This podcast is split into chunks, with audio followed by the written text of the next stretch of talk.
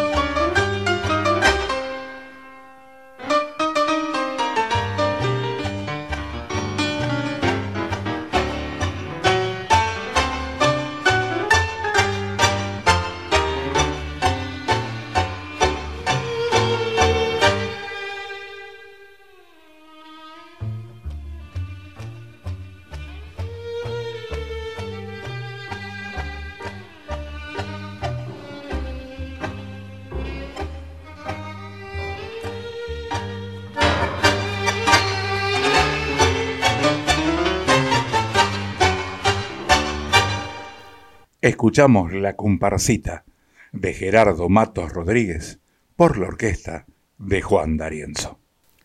Aníbal Carmelo Troilo, alias Pichuco, nació en Buenos Aires el 11 de julio de 1914 y falleció el 18 de mayo de 1975. Bandoneonista, compositor, director de orquesta, es quizás uno de los máximos exponentes del tango argentino. La orquesta típica de Aníbal Troilo debutó en la Boat Marabú de Buenos Aires el 1 de julio de 1937. Suele decirse que en sus comienzos la orquesta tocaba a la parrilla, término utilizado en la jerga del tango para designar en general a la música interpretada sin un arreglo escrito, cuente este o no con ensayos previos. Evidentemente, la música de esta primera época, como la versión de Tinta Verde de 1938 o la de Toda mi vida de 1941 junto a Francisco Fiorentino, contaba con arreglos relativamente simples, incluso para la época, si lo comparamos con la sofisticación de los arreglos de Julio de Caro, por ejemplo. Pero difícilmente pueda coordinarse la acción de 11 o 12 músicas sin ninguna clase de partitura, aunque en el tango, como en la mayoría de las músicas populares, el resultante sonoro depende más del conocimiento de algunas reglas de juego sobreentendidas que no suelen o no pueden ponerse por escrito. Tratándose de música en que la mayoría de lo que se toca no está escrito, es razonable que el sonido fuera cambiando junto con los instrumentistas. Por eso son tema de discusión las influencias de los diversos pianistas sobre la orquesta de Troilo. En las grabaciones de 1942, la orquesta comienza a tocar con arreglos escritos con mayor detalle, lo que permite algunas sofisticaciones. Por esta época, Troilo comienza a delegar la responsabilidad de escribir arreglos a otros músicos, como Astor Piazzolla, entre otros. De él son los arreglos de inspiración del año 1943 y Chiqué del año 1944. Incluso, después que dejó la orquesta, Piazzolla siguió arreglando ocasionalmente para la orquesta de Troilo.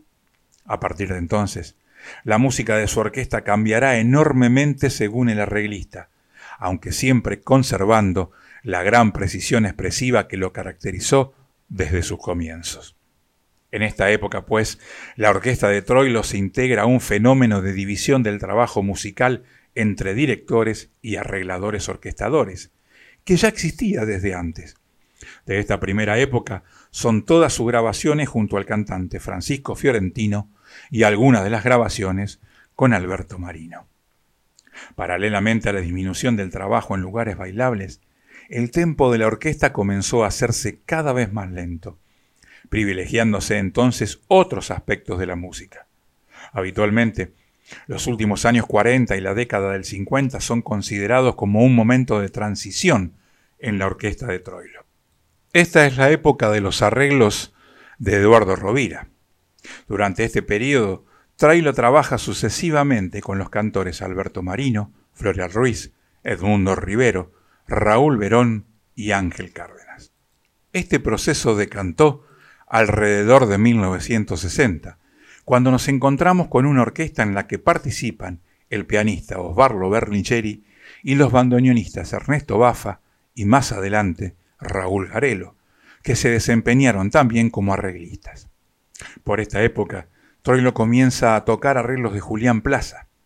En este momento el sonido de la orquesta de Troilo ya ha cambiado definitivamente.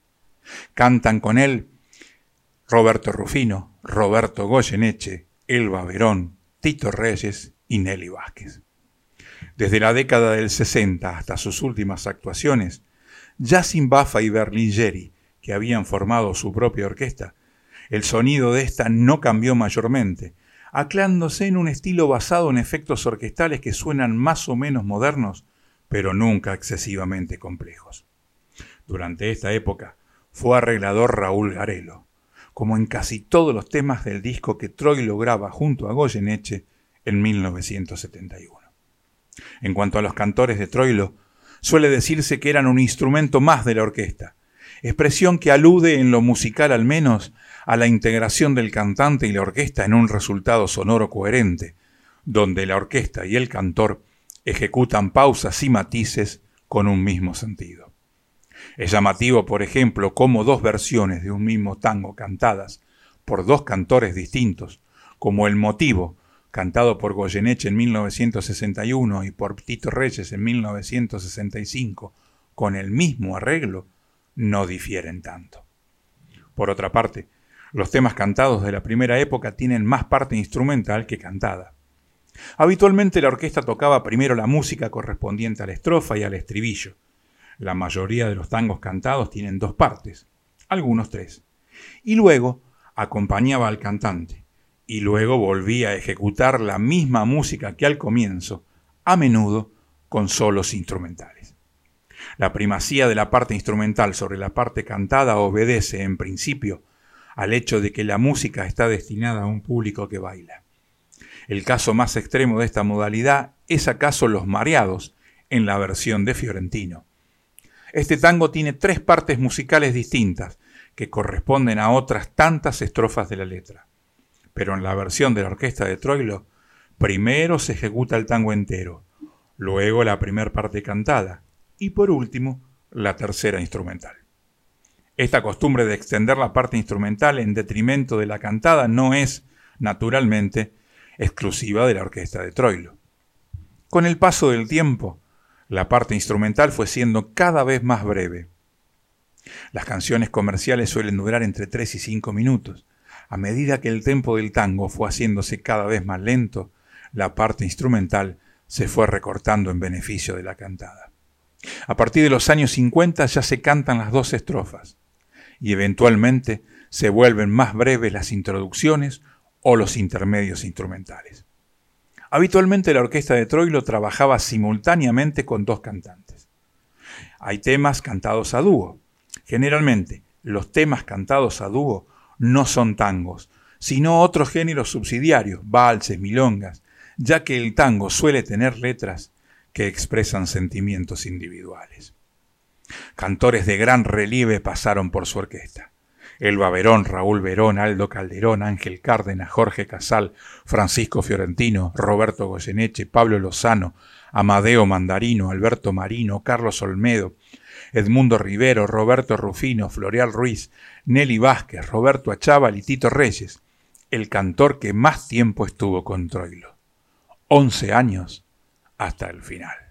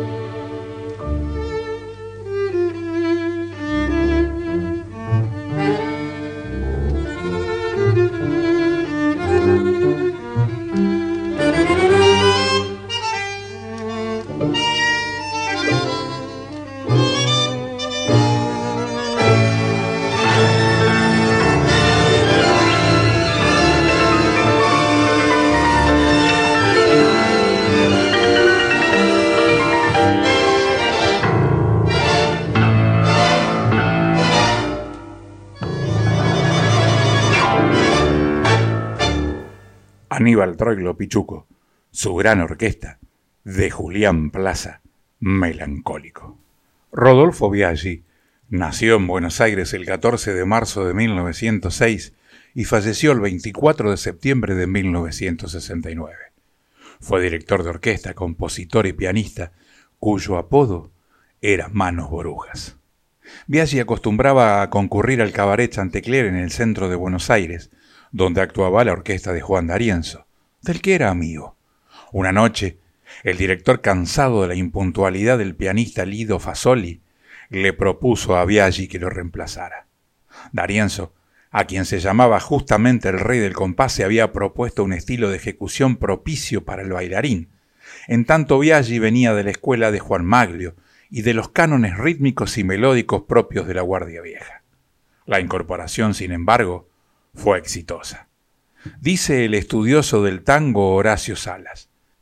Biaggi impuso desde el teclado un estilo característico, picado, más veloz que el resto de las orquestas, monótono y musicalmente elemental, pero muy bailable, como para que pudieran ejercitarse en la danza aún quienes apenas conocían la básica de esta, porque eran conducidos por un ritmo contagioso. El recuperado compás de los tiempos de los tríos heroicos llevó a la orquesta a recurrir al casi abandonado 2x4. El tango retomaba su alegría inicial. Se trataba de un estilo poco apto para el oyente, pero de gran vibración para los bailarines. Los instrumentos tocaban al unísono y sólo podía distinguirse algún compás suelto del piano conductor, pero no más. En 1938, Biaggi formó su propia orquesta, con la que debutó el 16 de septiembre de 1938 en el Cabaret Marabú, continuando con el mismo estilo propicio al bailarín. Luego de su actuación en Radio Belgrano, el gerente de publicidad de la firma Palmolive, el señor Juan Bautista Bergerot, lo bautizó con el apodo de Manos Brujas, que era un foxtrot de José María Aguilar, con el que siempre iniciaba la actuación de su orquesta. Al inicio de los años 50, fue una de las figuras que animó el famoso programa Glostora Tango Club de Radio El Mundo, y al comenzar la televisión argentina, su orquesta fue la primera en presentarse, Estuvo también como estrella del popular programa de Canal 13 Casino Phillips. Como cantor estuvo a Teófilo Ibáñez, luego a Andrés Falgás y después a quien fue el cantor más exitoso en su orquesta, Jorge Ortiz, quien luego de un corto periodo en que se desvinculó para actuar con Miguel Caló, volvió con Biaggi. Se recuerdan en especial sus interpretaciones de Yuyo Verde, Indiferencia, Pájaro Ciego, Misa de Once y Soledad la de Barracas. Otros cantores que pasaron por la orquesta de Biaggi fueron Alberto Lago, Alberto Amor y Carlos Acuña, del que se destacan sus versiones de los tangos a la luz del candil, Lonjazos y Uno. También estuvieron Carlos Saavedra, Carlos Heredia, Carlos Almagro y Hugo Duval, este último hasta la disolución de la orquesta. Como nota de color, Biaggi tenía un pianista, Juan Carlos Giampé, que lo reemplazaba los domingos en la radio para poder ir al hipódromo el 24 de septiembre de 1969, murió de forma repentina debido a un descenso brusco de su presión arterial. Escuchamos a Jorge Ortiz con la orquesta de Rodolfo Biaggi.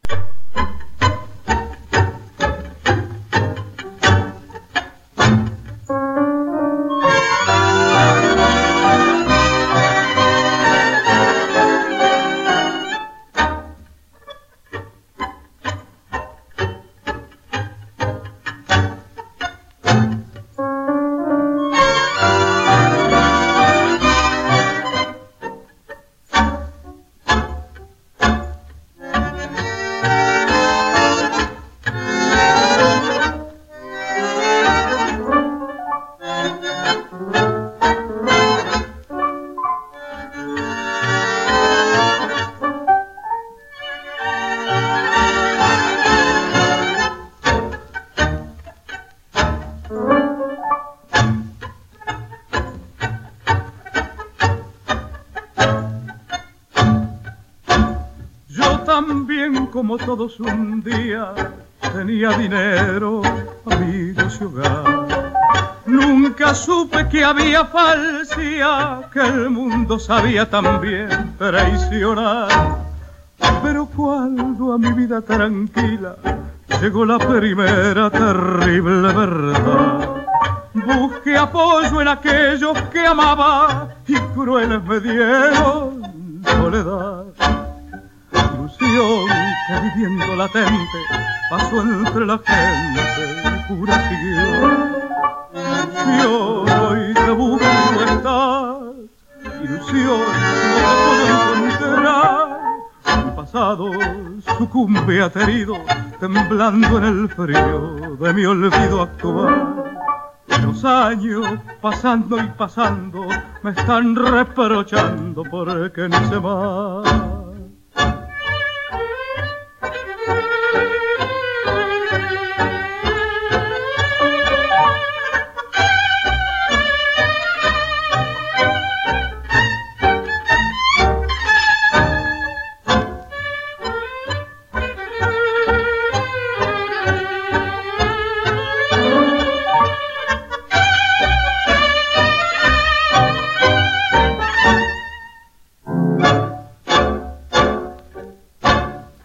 Indiferencia, de Juan Carlos Torri y Rodolfo Biaggi, la voz de Jorge Ortiz en la orquesta de Rodolfo Biaggi.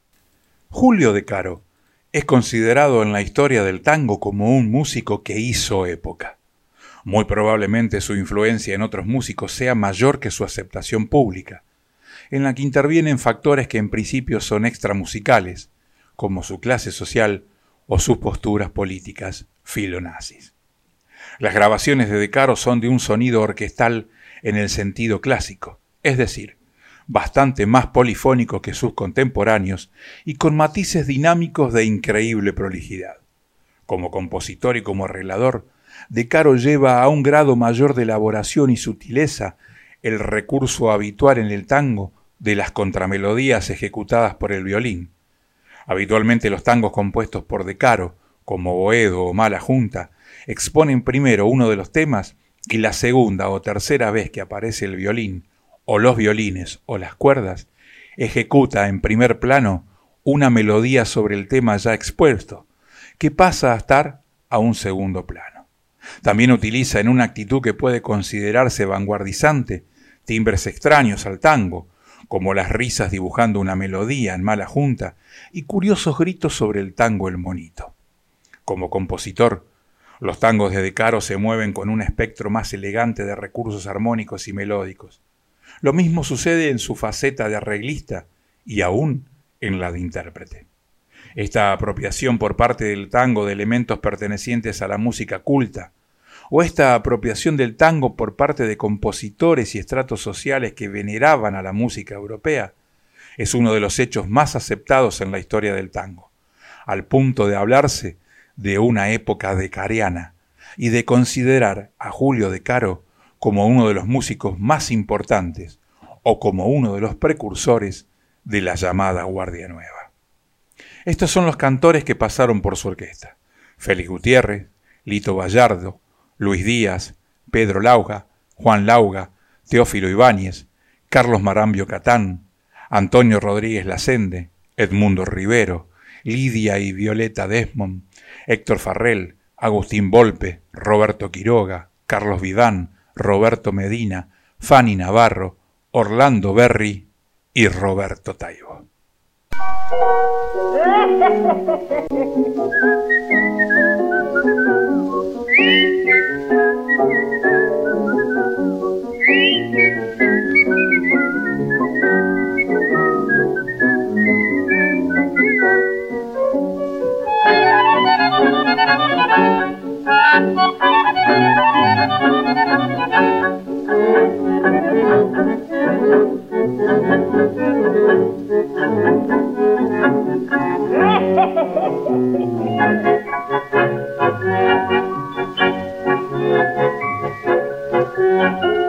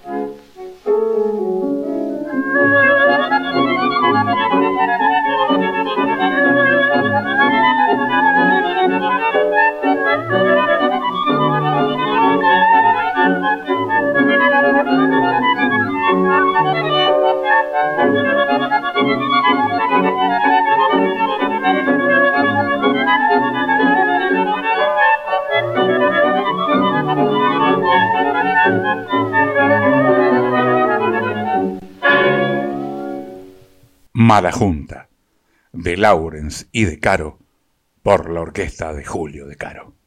Pedro Lawrence fue un destacado bandoneonista, director y compositor.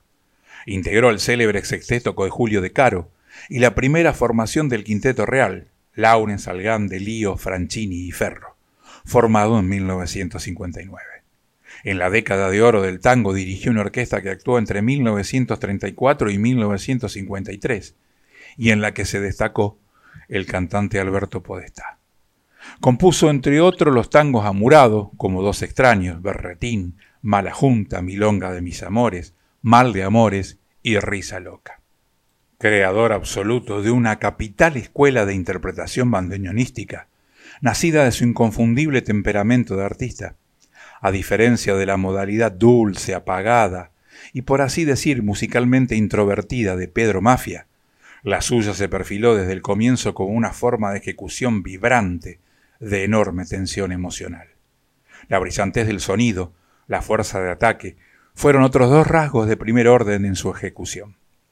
Perduran como ejemplo sus solos fraseados y magníficamente dibujados en que noche, sollozos, vayan saliendo, chinche bonete, maula, con el sexteto de Julio de Caro, la beba, y Milonga de mis amores con su propia orquesta, de puro guapo con el quinteto real.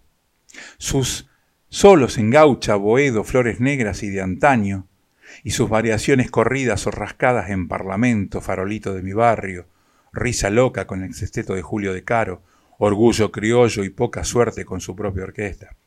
Realizaciones suyas que han quedado como verdaderas pruebas de la imaginación musical y de la maestría interpretativa que fueron pilares de la corriente que él promovió en el bandoneón y en la cual se nutrieron de algún modo dos de los mayores valores que lo sucedieron en el tiempo, Aníbal Troilo y Osvaldo Ruggero.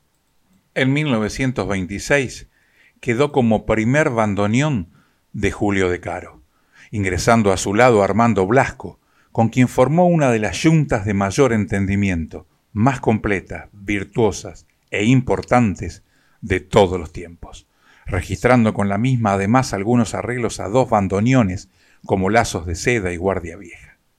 Integrando el conjunto de Decaro, participó de las célebres temporadas de los cines Real, Renacimiento, Select Lavalle, en las giras por Brasil en 1927 y por los centros artísticos de Europa en 1931, tomando parte en el rodaje de la película Luces de Buenos Aires. En 1934, justamente, con Blasco, Nieso y Ciarreta, se desvinculó del compositor de De Buen Amigo para formar su propia orquesta debutando en el palco del café Los 36 Villares de la calle Corrientes.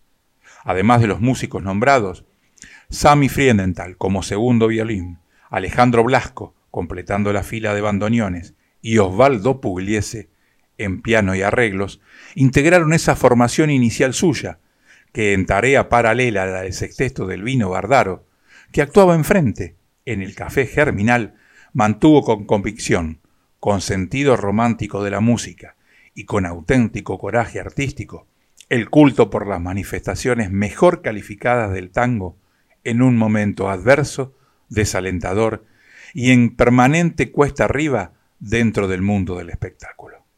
Alfredo Gobi, Héctor Grané, Pedro Terrón, Mauricio Mise, César Sagnoli, José Colangelo, Fernando Suárez Paz, Rolando Gavioli, entre otros, músicos de prestigio, y los vocalistas Juan Carlos Casas, Héctor Farrell, Alberto Podestá, Alfredo Bermúdez y Jorge Linares, entre otros, fueron algunos de sus colaboradores más destacados en su trayectoria de 25 años de director.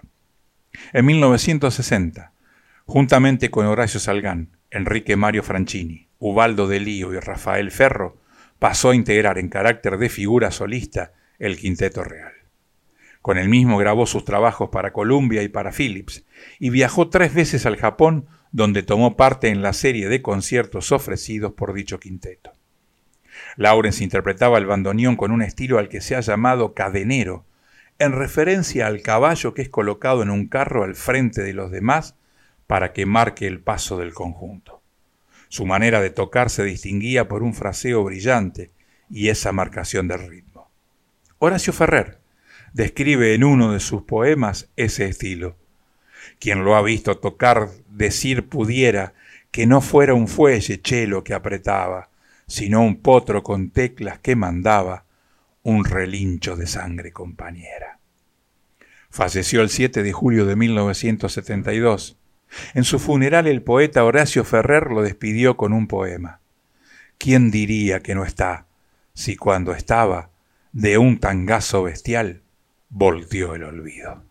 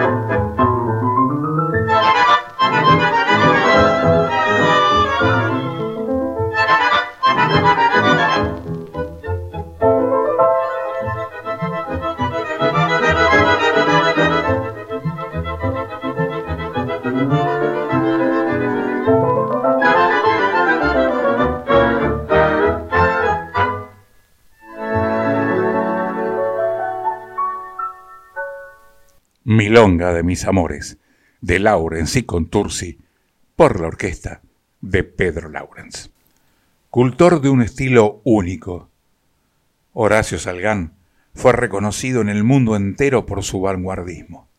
El hombre que despertó admiración en Piazzolla, Barenboim y Stravinsky nació el 15 de julio de 1916.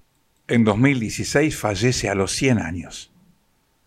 Horacio Salgán, el que rompió estereotipos y puso sobre la mesa otra forma de hacer música. Fue admirado por músicos como Daniel Barenboim, Arthur Rubinstein o Igon Stravinsky. Comenzó a estudiar música a los seis años y a los trece ya era el mejor alumno del Conservatorio Nacional. Escribió temas como Don Agustín Bardi, Grillito a Fuego Lento, Cortada de San Ignacio, entre otros, y realizó una tarea inmensa como arreglador de partituras ajenas. Ingresó a los 20 años a la orquesta de Roberto Firpo. Al tiempo, se convirtió en arreglador de la orquesta de Miguel Caló. Su primer encargo fue para hacer una versión de Los Indios de Francisco Canaro.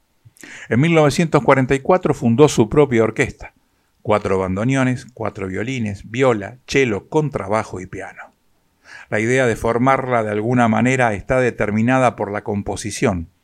Empecé a componer porque quería hacer tango de una manera determinada, no con la idea de ser compositor, sino con la de tocar tangos como a mí me gustaba.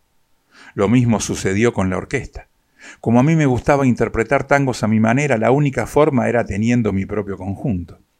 Hay gente a la que le gusta ser director de orquesta, pero a mí me interesó mi vocación pianística, sin ninguna intención de crear nada. Contó en alguna oportunidad el propio Horacio Salgán. Astor Piazzolla, que trabajaba con la orquesta de Aníbal Troilo, se escapaba en los intervalos para escuchar la orquesta de Salgán, que tocaba en otro bar cruzando la calle. En 1957 conoció al guitarrista Ubaldo de Lío. Con él conformó el Quinteto Real, emblemática formación del tango, con Enrique Mario Franchini en violín, Rafael Ferro en contrabajo y el bandoneonista Pedro Laurens. Mi máxima ambición, y lo fue desde niño y también lo es hasta hoy, es aprender a tocar el piano lo mejor posible. Y así sigo, porque me retiré de las actividades públicas, no de la música, dijo en ocasión de su cumpleaños número 100. También trabajó con Dante Amicarelli y el nuevo Quinteto Real, con Delío, Leopoldo Federico, luego reemplazado por Néstor Marconi, Antonio Agri y Omar Murtag. En 1970 tocó en el Lincoln Center de Nueva York y en 1972 en el Teatro Colón. Su última actuación para el público masivo fue en el 2010, para la celebración del bicentenario del 25 de mayo de 1810. Lógicamente pienso que hay que empezar a tocar el tango como es y después hablar de variantes. Antes de dar un salto mortal, hay que aprender a caminar. Después el tiempo dirá, decía el maestro acerca del tango contemporáneo. Sin embargo, aunque su obra y su huella comenzaron a plasmarse en la primera mitad del siglo pasado y terminaron de consolidarse entre los 50 y los años 60, podríamos seguir considerando a Horacio Salgán como un emblema del tango moderno. Tanto que mucha música del actual sigue llevando su sello. Jugó contemporáneamente con Eduardo Rovira y Astor Piazzolla en la intención de mirar hacia adelante, aunque cada uno desde lugares diferentes, lo que hasta generó ciertas y vistas a la distancia tontas rispideces. Fue un pianista brillante, el único, decía Manolo Juárez. El resto solamente tocamos el piano, con un sentido del ritmo y de la estética tanguera que juntaba a Osvaldo Pugliese, Aníbal Troilo, Pedro Launens, Pedro Mafia y tantos otros. Encabezó muy distintas formaciones, pero en tres de ellas encontró su mejor modo de expresión. El dúo inolvidable con Ubaldo de Lío, la orquesta típica que manejó con una estética y una tímbrica personalísimas y con las que acompañó a grandes cantantes, sobre todo a Edmundo Rivero, y el quinteto al que llamó Real, que tuvo un elenco impresionante en su integración inicial y que curiosamente tuvo la misma formación instrumental de piano, guitarra eléctrica, contrabajo y violín y bandoneón que eligió Piazzolla como su orgánico preferido. Pero además escribió y tocó jazz y sobre todo mucha música de raíz folclórica. Sin dudas, todos músicos de tango y de otros géneros o meros melómanos le deben algo. Cuanto menos el enorme placer de seguir escuchando sus composiciones y sus interpretaciones sin que jamás nos fatiguen. Por suerte, buena parte de eso quedó plasmado en discos que sin duda atravesarán muchas generaciones.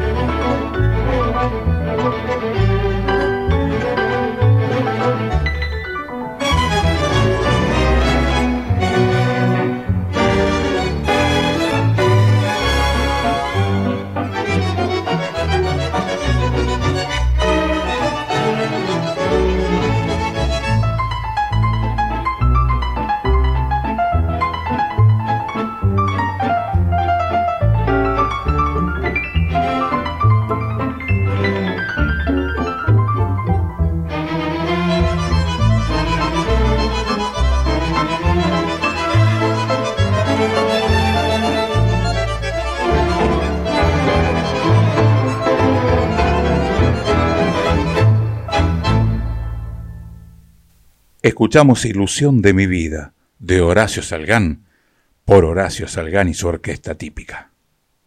Osvaldo Pugliese nació en el barrio de Villa Crespo un 2 de diciembre de 1905. Es sin duda uno de los creadores más originales y populares del tango. Su mayor característica en el teclado, transmitida a su orquesta, fue el inconfundible sentido del ritmo que transmitía pesada, contundente e infalible, su mano izquierda. A los 14 años tuvo su debut profesional tocando el piano en un trío que dirigía el bandoneonista Domingo Failac y completaba a Alfredo Ferrito en violín. Después estudió piano con profundidad y tocó en varios de los conjuntos de la época, incluido el suyo propio, el sexteto Bardaro Pugliese. Finalmente, el 11 de agosto de 1939 debutó con su orquesta típica en el Café Nacional. Buenos Aires tenía entonces una intensa vida nocturna, y eso facilitó la formación de conjuntos que fueron creando un estilo y un repertorio propio. El estilo pugliese lo fue haciendo el público. Si el tango tiene dos facetas, la melódica y la milonguera, este artista optó por la más popular, la que aceptaban los parroquianos que lo escuchaban en los cafés del centro, como así también los milongueros de cabaret y clubes de barrio. En esos primeros tiempos la orquesta de Pugliese reconocía influencias de Juan Carlos Cobian, de Agustín Bardi y fundamentalmente de Julio de Caro. Pero más tarde, la propia producción de este pianista y la de muchos de sus músicos, a su orquesta se la llamaba la Orquesta de los Compositores, enriqueció el repertorio y le dio una fisonomía propia. Lo que hizo Pugliese fue darle una marcación percusiva al tango, que se agregaba al arrastre que ya había aplicado de Caro. De esta manera, acentuó el primero y el tercer tiempo, y el arrastre percusivo a continuación, lo que le dio una fuerza especial a su música y una particularidad muy personal a la interpretación, rápidamente identificada por el público. Pugliese siempre consideró que el tango era una continuidad permanente a partir del momento en que los músicos de la Guardia Nueva, los que tenían estudio, sucedieron a los primitivos, los institutivos, que improvisaron en la etapa fundacional. Y también que era una mezcla de lo campero con la expresión ciudadana. Esto se reflejó en toda su obra de autor y director. En 1946 grabó La Yumba, aunque ya la tocaba desde hacía algunos años militante del Partido Comunista, su ideología le abrió a su orquesta las puertas de giras internacionales por la Unión Soviética o China, pero en cambio le costó largas prohibiciones, censuras y persecuciones dentro de la Argentina. Nunca renegó por ello de su afiliación, ni usó sus años de mordaza para exigir reivindicaciones ulteriores. En cambio, la organización económica de su orquesta fue siempre una cooperativa, con reparto de porcentuales entre los integrantes. El maestro, de gran popularidad, después de una breve enfermedad, falleció el 25 de julio de 1995 a la edad de 90 años en la ciudad de Buenos Aires.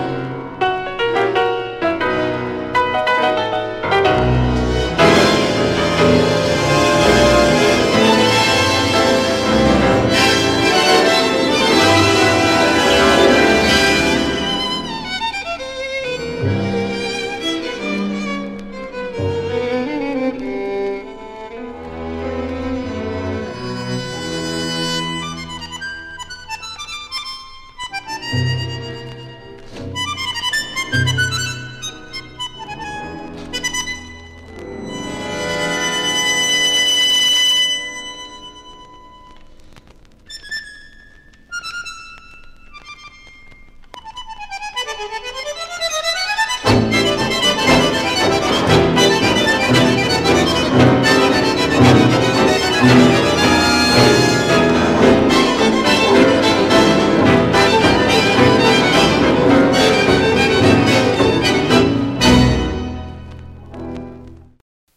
orquesta de don Osvaldo Pugliese nos trajo, de Ernesto Bafa, Mato y Voy.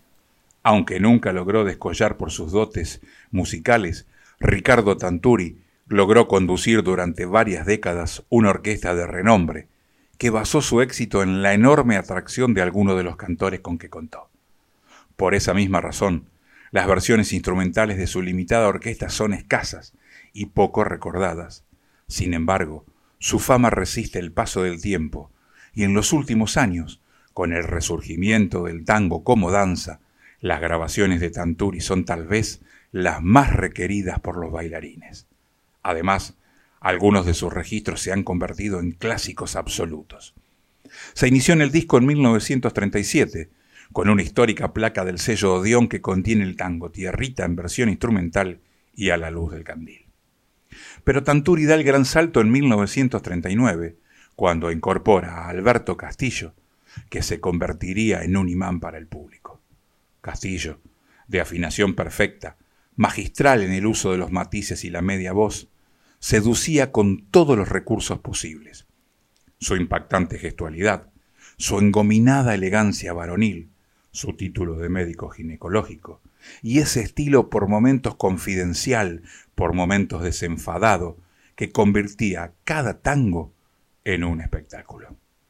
En los 37 temas que dejó grabados Castillo antes de dejar a Tanturi en 1943, la orquesta le cede el protagonismo, como también hará con su sucesor, el uruguayo Enrique Campos. Este compartiría con Castillo el interés puesto en la comunicación con el público. Campos no intentaba ningún lucimiento vocal. Cantaba con displicencia, sin exaltarse, con la sencillez de las cosas humildes. Detrás de él, la orquesta sonaba afiatada, precisa, discreta, con una simple perfección. Esto convierte a los 51 temas que registró el binomio Tanturi Campos en uno de los tesoros del género. La orquesta después no conocería ya momentos de tanto esplendor, aunque alcanzó notable nivel con Osvaldo Ribó a partir de 1946.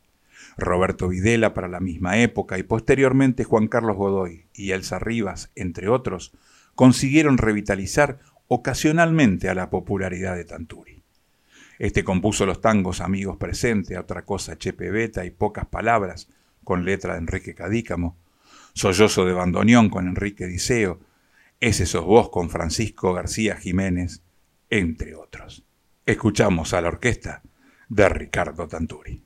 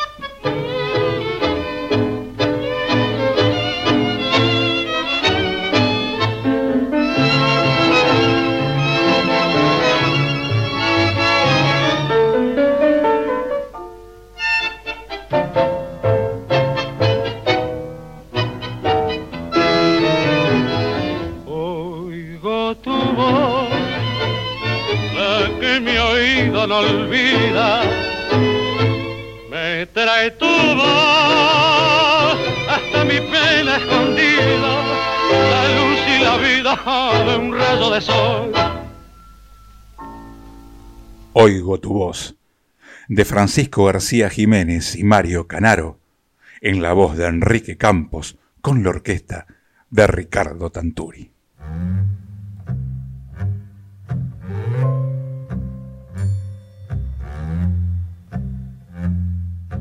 En nuestro programa de hoy escuchamos los siguientes temas musicales.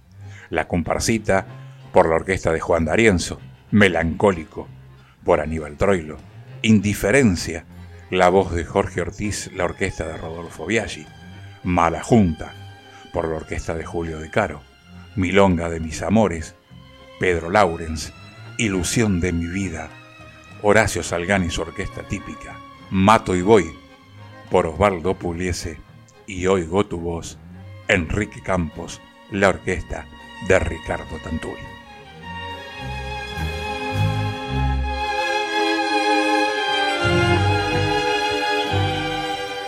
Y así llegamos al final de nuestro programa de hoy, recordando a estas notables orquestas.